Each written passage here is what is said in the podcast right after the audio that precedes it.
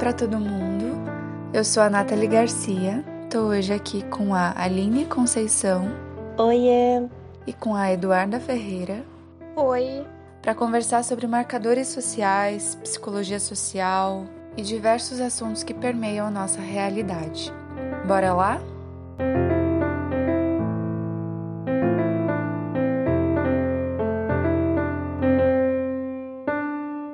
Primeiro eu percebi que pensar sobre os marcadores sociais faz a gente conseguir se colocar de uma forma mais honesta no lugar do outro. Tentar imaginar a dor do outro, o sofrimento do outro, olhando de uma perspectiva que não é a minha. E depois eu percebi que isso é uma forma de alterar a lente da nossa ideologia, porque a gente é transpassado, atravessado de discursos sociais que moldam a nossa forma de pensar que moldam a nossa forma de avaliar o que é bom ou não, de julgar o que é desejado, esperado. E essa é uma conversa fundamental para gente que se propõe a ser psicólogo. Por essa nova perspectiva, eu mudo a minha forma de ver as coisas. A minha percepção de mundo fica mais aguçada, fica mais apurada. E eu consigo tomar consciência do que me faz ler um corpo de tal ou qual forma.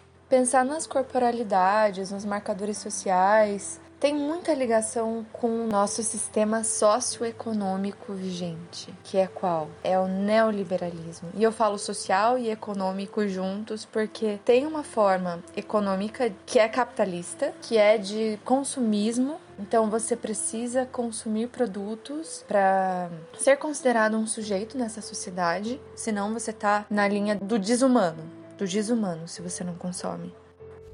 Tendo em vista então a importância dos marcadores sociais, não só no nosso desenvolvimento como indivíduo, para que seja possível um entendimento maior daquilo que nos atravessa, mas também na nossa atuação como psicólogos, nós primeiramente pensamos em trazer a questão da corporalidade, mas em seguida já percebemos que era praticamente impossível desvincular ela de outros marcadores que ela é interseccionalizada e atravessada, como por exemplo a raça, gênero e sexualidade. E com isso eu quero abordar aqui o poder social que está dentro desse hum, corpo padrão, dessa raça padrão, detém. Recentemente tive o privilégio de assistir uma produção brasileira, que é do filme chamado Medida Provisória, e ele trabalha bastante a ideia de poder racial mesmo.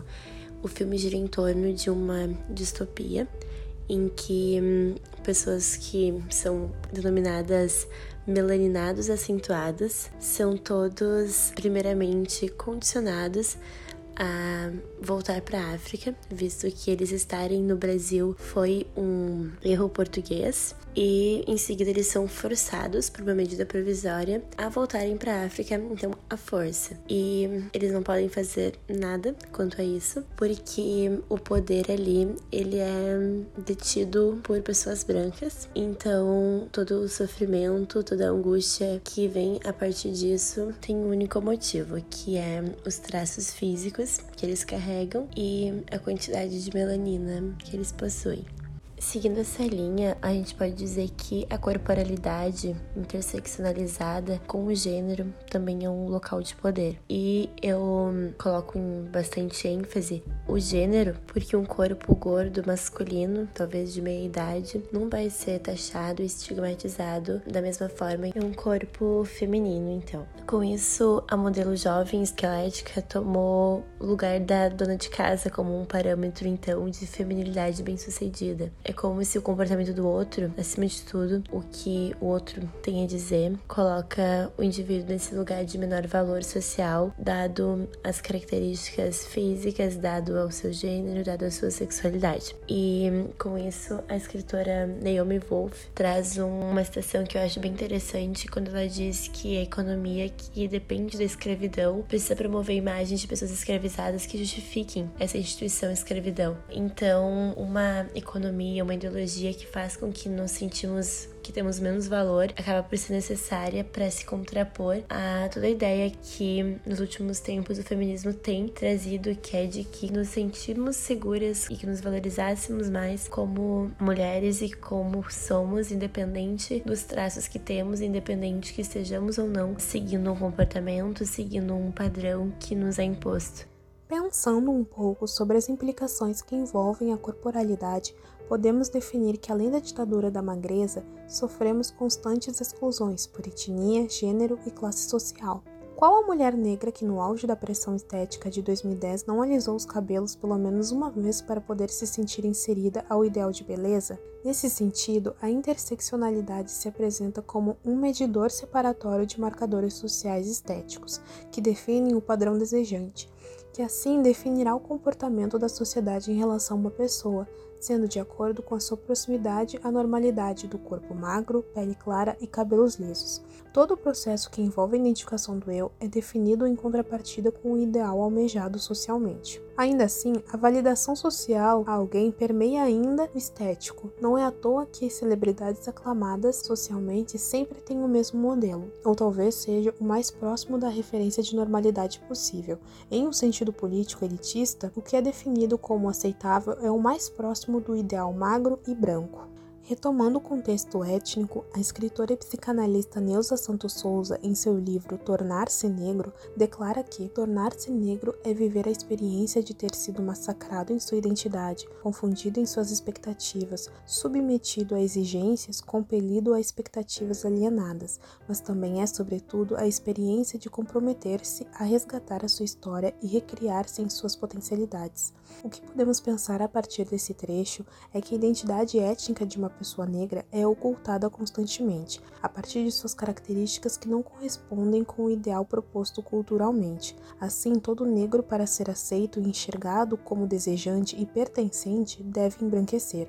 Assim, a população negra segue sendo inserida ao meio de expectativas alienadas, como um modelo de inferioridade prestador de serviços em relação à sociedade. Posso exemplificar a partir da expressão de surpresa de uma pessoa ao ver um médico negro, uma proprietária de uma casa negra que, na primeira oportunidade, vai ser enxergada como empregada da residência. Claro que todos esses estereótipos interligam-se diretamente com o racismo estrutural, mas juntamente ao modelo padronizado de superioridade, a população negra não é opção a pertencer socialmente. Assim, posso citar o exemplo das questões capilares que envolvem as camadas de aprisionamento, sofrimento e baixa autoestima em a maioria das mulheres negras, pois o cabelo, por ser uma parte estética muito importante para a maioria das pessoas, para uma mulher negra é enxergado como símbolo de uma história de aceitação, pois o cabelo crespo é marginalizado há décadas, sendo sempre escondido com adereços para torná-lo mais alinhado possível. A corporalidade étnico-racial pode ser relacionada à visão atual de estética que define o desejável. O cabelo crespo é exótico, os lábios grossos ditam moda, o bronzeamento é almejado, mas a corporalidade interna em sua potência que uma pessoa negra tem ainda é distanciado de admiração social. Os seus exemplos são preciosos, Eduarda. E quando eu penso também em outras pressões estéticas que as mulheres sofrem, além de cor, cabelo, Formato do corpo, peso é uma coisa muito importante, né?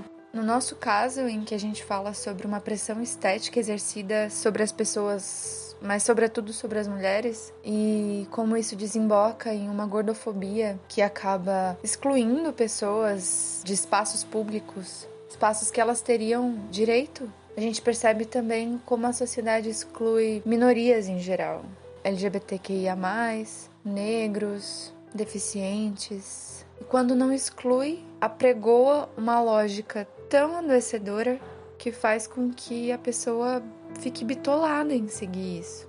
E no caso das mulheres, a mulher precisa estar dentro de um padrão para ser aceita, para ser desejada, para ser amada, e nessa loucura por seguir um padrão muitas vezes inalcançável, as mulheres ficam vidradas em uma lógica que é na verdade uma lógica de dominação, que é a dominação pelo controle estético.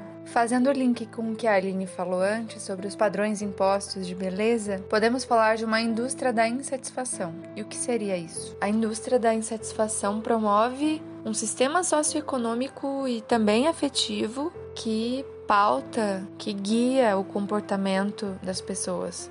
Então, é uma louca viagem de autoconhecimento tomar contato com esses conceitos, porque você percebe que você tomou decisões na sua vida, muitas vezes motivada por esse controle estético, que te impedia de ser você, verdadeiramente você, quem você queria ser, como você queria se expressar. Pensar sobre essa lógica adoecedora que faz as pessoas acreditarem que elas são melhores ou piores, dependendo dos marcadores sociais que elas têm. Eu lembro também da metáfora criada pela Valesca Zanello para falar do dispositivo amoroso para as mulheres. É como se a gente tivesse colocado em uma prateleira do amor e ficasse esperando para ser escolhida. É muito perturbador perceber que as mulheres não são sujeitos de si, né?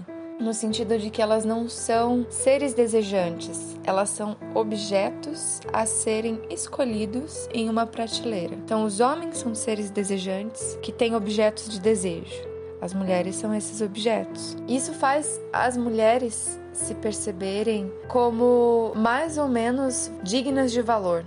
Faz a gente contestar o nosso valor. E aí, seguindo o ideal estético que essa sociedade impõe para todas as pessoas, massifica todas as pessoas e diz assim: olha, o produto mais valorizado entre vocês é a loira, magra, jovem. E se você está longe desse ideal, você é um produto que tem menos valor. E onde a gente encontra esses produtos? Na prateleira do amor. E as mulheres se colocam nessa prateleira e ficam realmente sujeitas à escolha de um homem para se subjetivar, para se valorizar. Isso no caso das heterossexuais. E essa forma de se subjetivar não é boa para nenhuma das mulheres. Porque mesmo as que são brancas e loiras e estão hoje no padrão, amanhã não vão estar mais. Então, essa prateleira, segundo a Zanello, é boa para os homens que têm essa possibilidade de escolha, de serem avaliadores morais e estéticos.